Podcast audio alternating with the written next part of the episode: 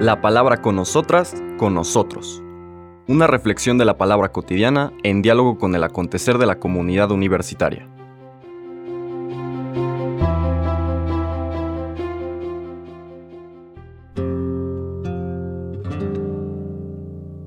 Hola, buenos días. Bienvenidas, bienvenidos a la palabra con nosotras, con nosotros. Hoy miércoles 18 de mayo, de la quinta semana de Pascua, pasamos al siguiente capítulo de estos cuatro dedicados a una oración, discurso, casi casi podríamos decir que el testamento del Señor a sus discípulos, que Juan pone después de la última cena. Estamos en el capítulo 15, inicio del capítulo, versículos del 1 al 8. Es una lectura que conocemos bien, llena de mucho significado y que vale la pena desentrañar y profundizar. Nos dice, en aquel tiempo Jesús dijo a sus discípulos, Yo soy la verdadera vid y mi Padre es el viñador. Al sarmiento que no da fruto en mí, Él lo arranca y al que da fruto lo poda para que dé más fruto. Ustedes ya están purificados por las palabras que les he dicho. Permanezcan en mí y yo en ustedes. Como el sarmiento no puede dar fruto por sí mismo si no permanece en la vid, así tampoco ustedes si no permanecen en mí. Yo soy la vid, ustedes los sarmientos. El que permanece en mí y yo en él, ese da fruto abundante, porque sin mí nada pueden hacer. Al que no permanece en mí se le echa fuera, como al sarmiento, y se seca. Luego lo recogen, lo arrojan al fuego y arde. Si permanecen en mí y mis palabras permanecen en ustedes, pidan lo que quieran y se les concederá. La gloria de mi Padre consiste en que den mucho fruto y se manifiesten así como discípulos míos. Palabra del Señor.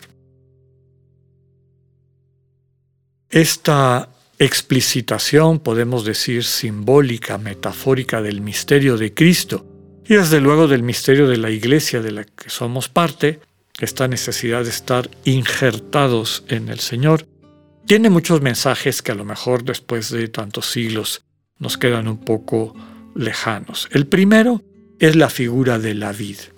La vid está presente en todo el Antiguo Testamento, Recordemos que era un cultivo muy apreciado por el pueblo de Israel y por todos los pueblos de la cuenca del Mediterráneo. Pero aquí el símbolo fundamental es que el templo de Jerusalén, digamos que el escudo, el símbolo del templo de Jerusalén, era precisamente una vid, una vid de oro, una vid dorada. De alguna forma, este relato de Juan lo que está diciendo es que la verdadera vid es Jesús. Nuevamente aparece esta invitación a una manera nueva, diferente, transformada de entender la realidad y en particular la relación con Dios. No son quienes están vinculadas, vinculados a esa antigua vid, a esa vid dorada, símbolo del templo y de la religión centrada en el culto, quienes van a encontrar al Dios que les permite dar fruto este fruto del que hablábamos en los dos días anteriores.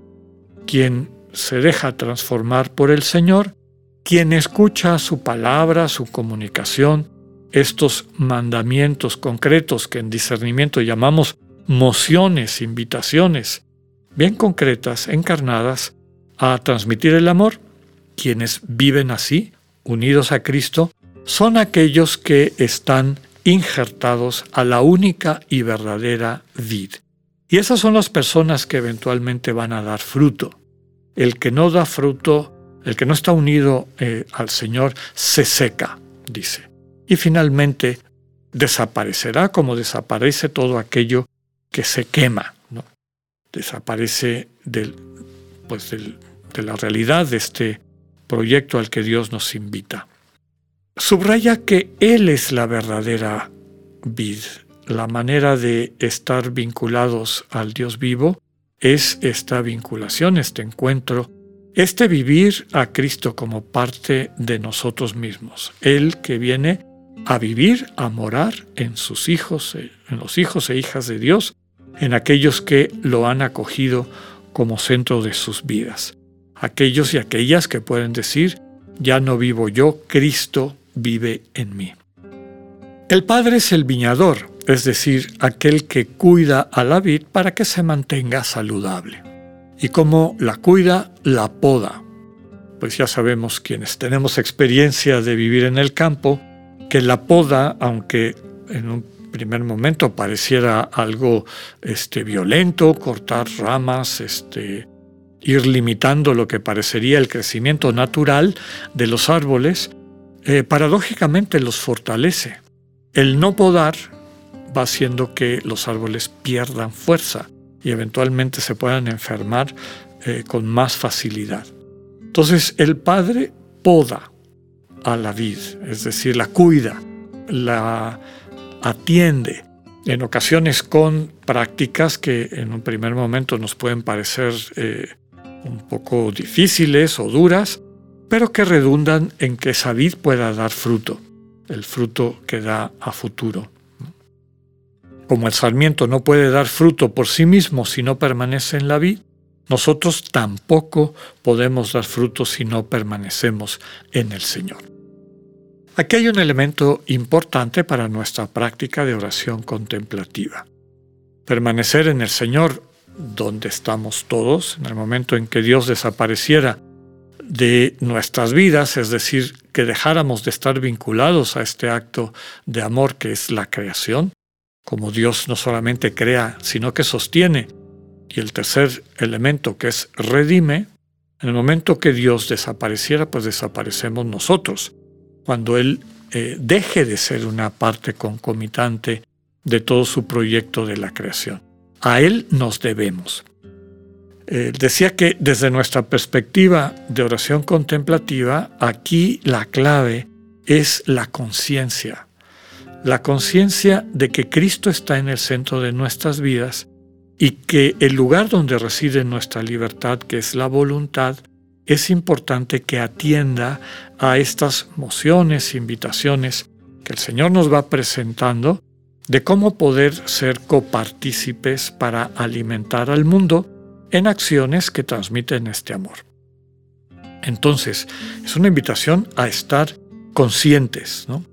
Eh, estar unido al Señor, permanecer en Él y que Él permanezca en nosotros para poder dar fruto abundante, significa estar permanentemente atentos y atentas y dirigir nuestra atención en el sentido correcto.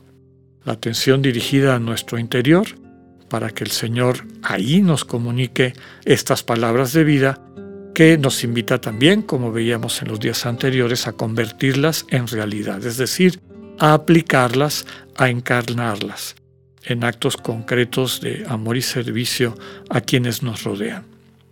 Termina con una, un mensaje de esperanza. Si permanecen en mí y mis palabras permanecen en ustedes, pidan lo que quieran y se les concederá. La gloria de mi Padre consiste en que den mucho fruto y se manifiesten así como discípulos míos. Si permanecemos en Él, es decir, si en esta sinergia de vínculo con el Señor vivimos enamorados, enamoradas, vamos a ver el mundo desde ese estado de enamoramiento y seguramente vamos a pedir lo que es apropiado, lo que corresponde, lo que puede convertirse en bendición para la gente que nos rodea y desde luego que el Señor lo va a convertir en realidad llevándonos, es decir, de la mano de Él podremos, como su cuerpo vivo en medio del mundo, convertirlo en realidad. Vamos a dar ese fruto. Podemos pedir lo que queramos y se nos concederá.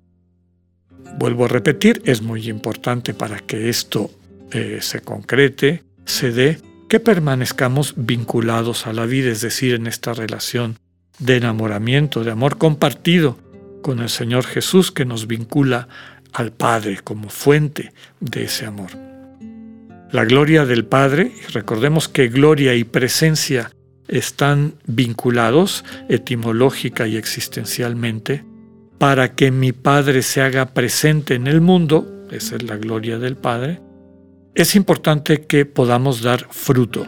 ¿Cuál fruto? El fruto del amor, el fruto del testimonio de la vida de comunión.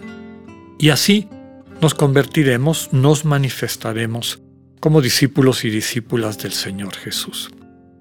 Pues dejemos que esta oración del Señor se aplique en nuestras vidas y podamos mantenernos vinculados, vinculadas a la vid, teniendo la atención puesta en Él, día a día.